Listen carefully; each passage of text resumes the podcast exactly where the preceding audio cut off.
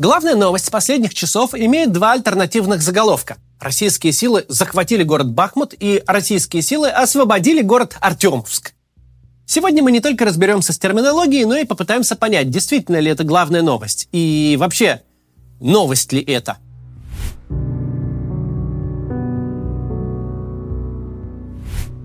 Сейчас мало кто вспомнит одно довольно символичное прошлогоднее событие, связанное со сводками от Минобороны в исполнении Игоря Коношенкова. Откровенно говоря, сейчас не все помнят о самом факте существования этих сводок. Хотя они до сих пор выходят в ежедневном режиме. Так вот, 11 марта 2022 года генерал Коношенков доложил, цитирую, «Общее продвижение с восточного, северного и западного направлений составило до 800 метров – эти слова тогда знатно резанули слух апологетам молниеносной спецоперации. Мол, что ж за дела? Мы наши успехи теперь метрами будем считать? Прошел всего год этой самой молниеносной операции, и обсуждение боев за левую сторону улицы и полуразрушенную панельку стало привычным делом для федерального телеэфира. По последним данным, ЧВК «Вагнер» взяли под контроль. Здание к северу от полицейского участка, тяжелые бои идут в районе железнодорожной станции.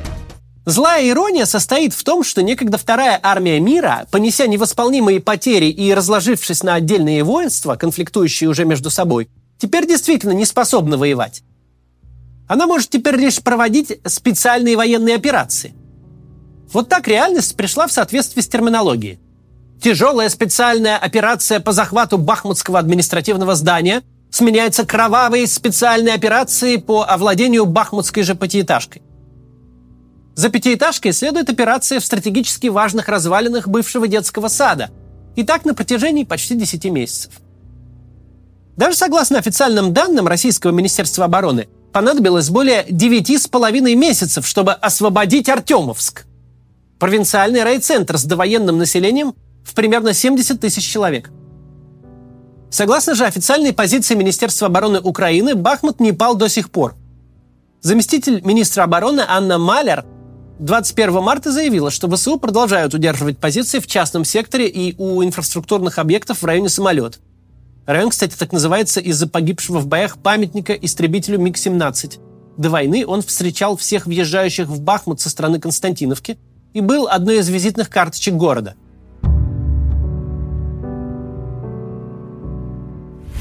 Путинская пропаганда, словно самец четырехкрылой паденки, живет всего одним днем. Сказанное сегодня никак логически не продолжает сказанное вчера, а завтрашние тезисы не будут биться с тезисами дня сегодняшнего. Поэтому, что бы ни случилось завтра, сегодня у пропаганды праздник, причем аж общегосударственного масштаба – и начинаем с оперативных данных из Артемовска. В результате наступательных действий штурмовых отрядов при поддержке артиллерии и авиации южной группировки войск город полностью перешел под контроль российских сил. Всех причастных к операции по освобождению стратегически важного населенного пункта поздравил Владимир Путин. И, как сообщили в пресс-службе президента, цитирую, глава государства поздравляет штурмовые отряды «Вагнер», а также всех военнослужащих подразделений вооруженных сил России, которые оказывали им необходимую поддержку и прикрытие флангов. Конец цитаты. В Кремле также отметили, что все отличившиеся будут представлены к государственным наградам. Выпуск вестей противоречит украинским данным. Ну, давайте предположим, что именно российские СМИ сообщают актуальную информацию. В течение многих недель и месяцев бои за Бахмут использовались пропагандой как магнит, притягивающий внимание аудитории. Кровавые сражения, уносящие жизни бесчисленного количества граждан России, уничтожающие до состояния выжженной пустыни малую родину русскоязычных граждан Украины, эти сражения были превращены в долгоиграющий телесериал для отечественного зрителя. Скандалы и склоки между разными российскими армиями, действующими в Бахмуте, лишь повышали рейтинги этого многосерийного шоу. Так вот, согласимся с тем, что Бахмут действительно взят российскими войсками. Увлекательный сериал завершился в таком случае для сторонников войны хэппи-эндом. Определенной аудитории, весьма поредевшей со времен пилотной серии, наконец-то есть что отметить. Но даже эти люди, выпив свой бокал шампанского сегодня, не смогут не задать очевидный вопрос завтра. А дальше-то что?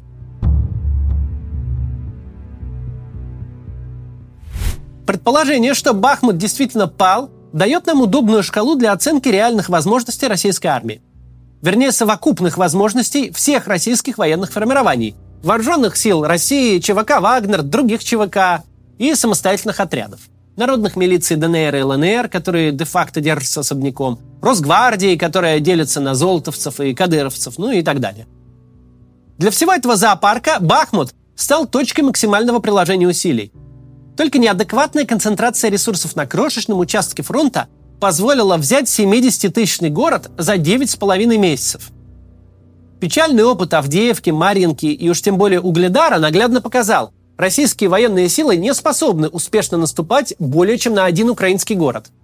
Даже райцентр, если они и могут взять, то только навалившись на него всей мощью.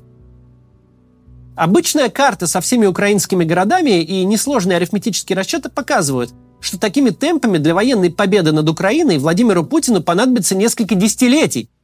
Тут можно возразить, мол, экстраполяция – это вообще-то не аргумент. Однако сказанное выше – это экстраполирование в пользу Путина. Мы здесь предполагаем идеальную для него картину, в которой мощь российских сил остается на сегодняшнем уровне, а военный потенциал ВСУ, несмотря на колоссальные поставки Запада, не растет почему-то. В этой картине украинская страна с какого-то перепугу отказывается от своего собственного наступления и навсегда остается в пассивной обороне. С каждым пройденным километром линии снабжения российских войск не растягиваются, а граждане России готовы безропотно воевать целыми поколениями, причем на чужой земле. Это ведь далеко не то же самое, что сражаться за свою страну. И вот только в такой идеальной картине для Путина через несколько десятилетий он таки сможет одержать победу, если доживет.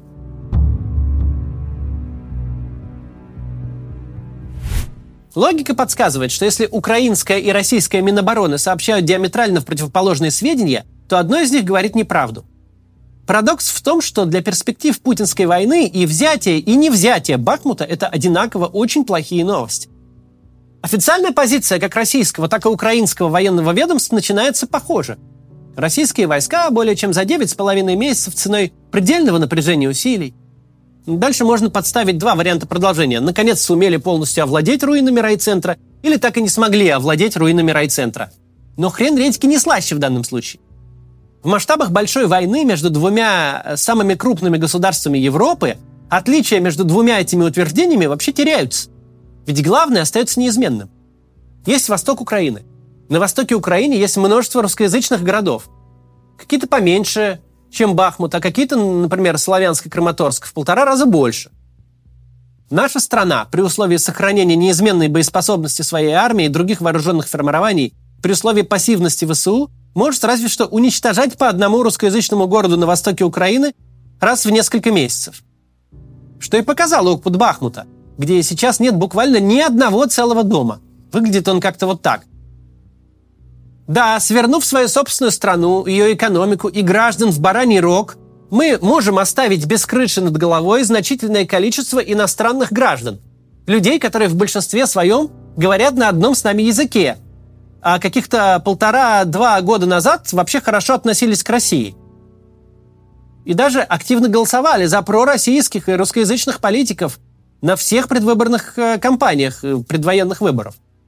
Долгое время казалось, что Лисичанск – это последний город, который удалось стереть с лица земли российским вооруженным силам. Но они доказали, что все-таки способны на большее, превратив в руины Солидар, а затем Бахмут. Учитывая, что помимо городов есть еще и поселки городского типа и села, мы можем предположить, что до своего неминуемого краха российским войскам еще удастся уничтожить тот или иной населенный пункт. Один только вопрос. Зачем? Кому вообще это нужно? Гражданам России? Украинским гражданам на Донбассе? Есть ли на свете хоть один человек, которому нужно продолжение этого кровавого банкета? Помимо ненастоящего царя, которому действительно выгоднее продолжать войну хоть до самой своей смерти, чем признать поражение. Зачем вообще взяли Бахмут? И зачем эта война? Нет ответов. До завтра.